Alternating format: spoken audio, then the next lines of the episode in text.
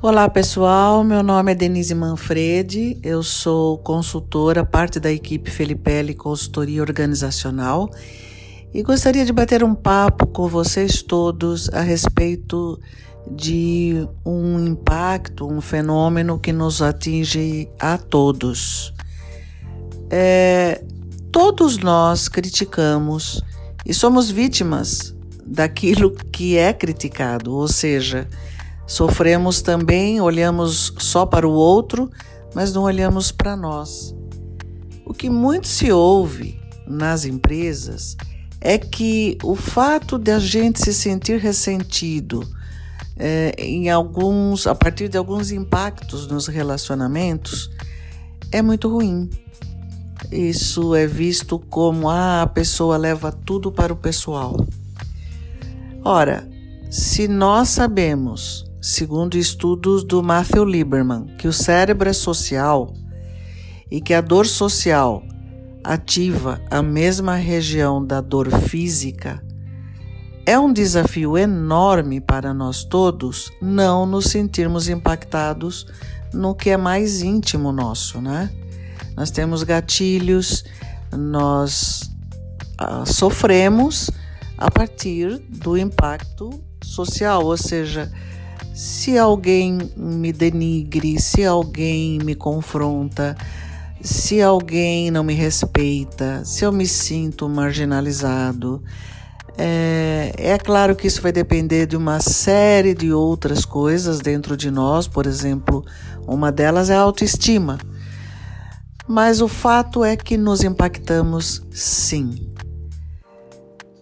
As pesquisas mostram, comprovam que o nosso cérebro é profundamente social. Alguns desses circuitos já datando de mais de 100 milhões de anos. Onde é que a gente chega com tudo isso, né? Todos nós queremos uma vida boa. E a pergunta de um milhão de dólares é: o que nos faz felizes? O que é necessário para termos uma vida saudável? E aqui temos uma faca com dois gumes. Todos nós apreciamos é, e precisamos de pessoas para amar e respeitar, e também de pessoas que nos amem e nos respeitem. A vida valeria a pena sem isto? As nossas necessidades básicas colocam o sentimento de pertencer no mesmo nível da água e do alimento. Ou seja, precisamos muito disso.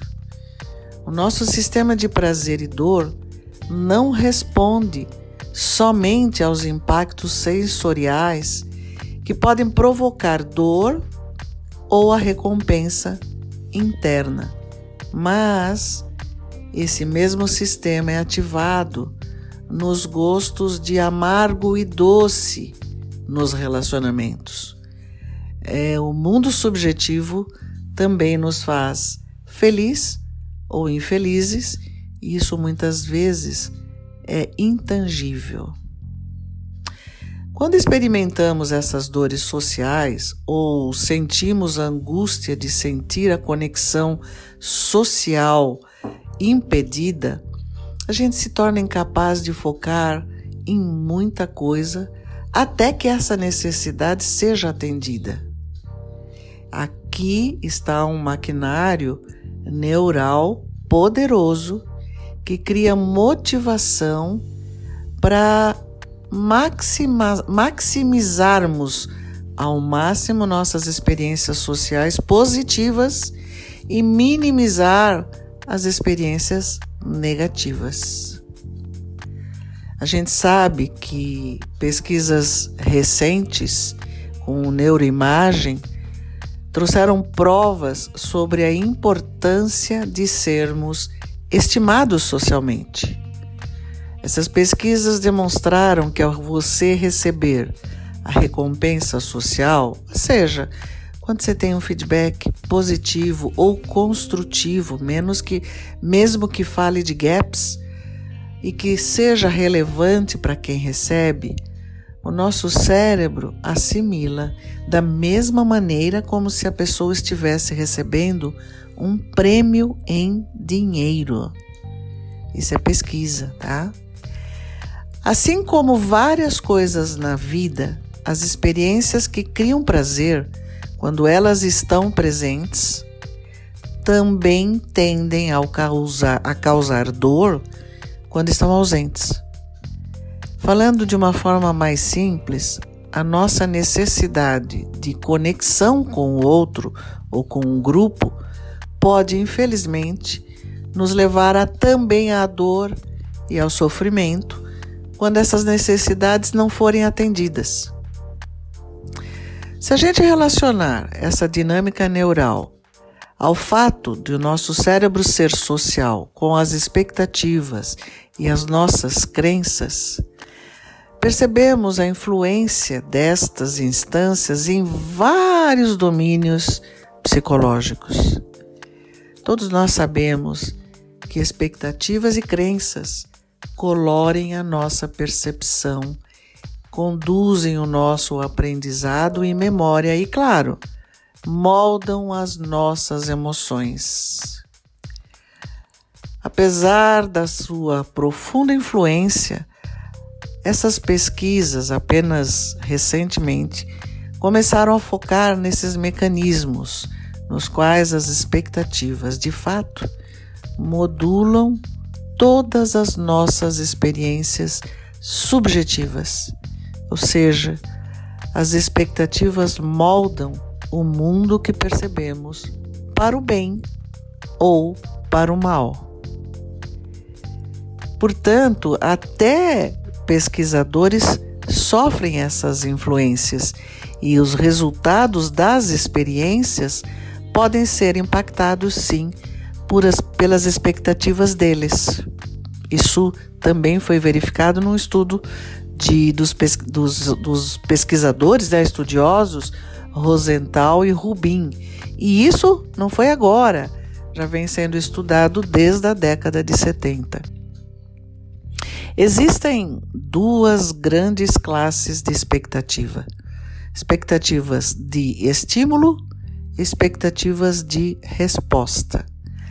A de estímulo foca em crenças do estímulo externo, que vem de fora, e a expectativa de resposta em crenças sobre as suas próprias respostas ao mundo externo, o, o jeito que você responde ao mundo externo. Então, qual é a tua crença interior? Então, as expectativas e crenças têm um papel forte, penetrante no funcionamento cerebral. Essas são centrais para o nosso aprendizado, afeto e emoções. E também para a coordenação da nossa adaptação, do fato de sermos capazes de gerar um comportamento adaptativo. Então é importante olhar, prestar atenção nas suas expectativas, né? Ah, devido à importância fundamental das expectativas no bem-estar social e físico, essas têm muito peso nas emoções e estão presentes nas nossas experiências de diferentes formas. Podem extrair respostas básicas e emoções fortes e também podem influenciar a forma como percebemos os eventos esperados. Aí eu provoco aqui cada um de vocês que está me ouvindo. É possível não ser impactado pessoalmente? Não, não é. Mas há saídas. Nós temos habilidades para refletir sobre nós mesmos, para pensar sobre as nossas características, pensar em nossas crenças e valores em relação às outras pessoas. E podemos usar essa capacidade de autocontrole para frear, gerenciar impulsos que não queremos. Dessa forma, podemos continuar perseguindo os nossos objetivos de longo prazo. Muitas vezes nossas reações imediatas no aqui e agora impactam as nossas metas, a nossa visão, os nossos sonhos num prazo maior. E essa é uma jornada de autoconhecimento que nem sempre é confortável. O nosso sistema pessoal funciona muitas vezes como um cavalo de Troia, que se esgueira né, nos valores e crenças de outros ao nosso redor, e aí encoberto, sem nunca ter sido o mais sábio, ou seja, reagimos, nos comportamos e não pensamos a respeito. Aí, quando usamos a nossa capacidade de autocontrole para perseguir os nossos objetivos e valores, se tornam, né, geralmente, esses valores benefícios para a sociedade, tanto quanto ou até mais do que benefícios a nós mesmos. Então, ao olhar o teu comportamento, você vai ver que às vezes o cavalo de Troia encobre muita coisa lá dentro que poderia ser transformado, ressignificado. Quando nos tornamos conscientes de que somos entidades sociais que podem ser julgados por outros, o nosso autocontrole nos ajuda a assegurar de que as nossas ações estejam alinhadas com os valores de todos ao nosso redor. E aí nós construímos juntos. Esses mecanismos são a cola que nos mantém harmonizados uns com os outros mais facilmente do que o contrário.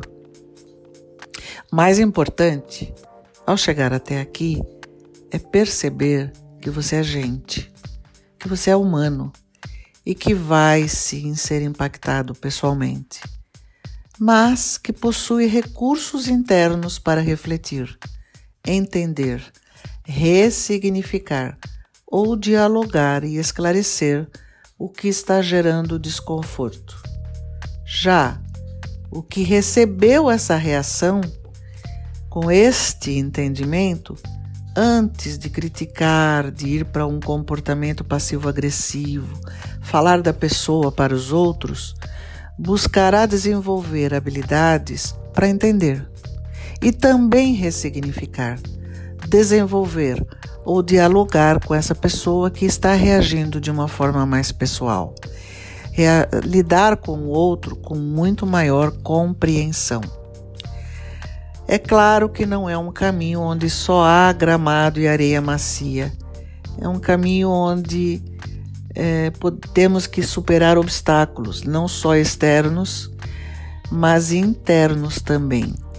Mas há recompensa nessa mudança. Né? Eu diria que vale a pena, porque assim o ambiente organiza organizacional onde passamos a maior fatia da nossa vida poderá ser de fato leve e transparente.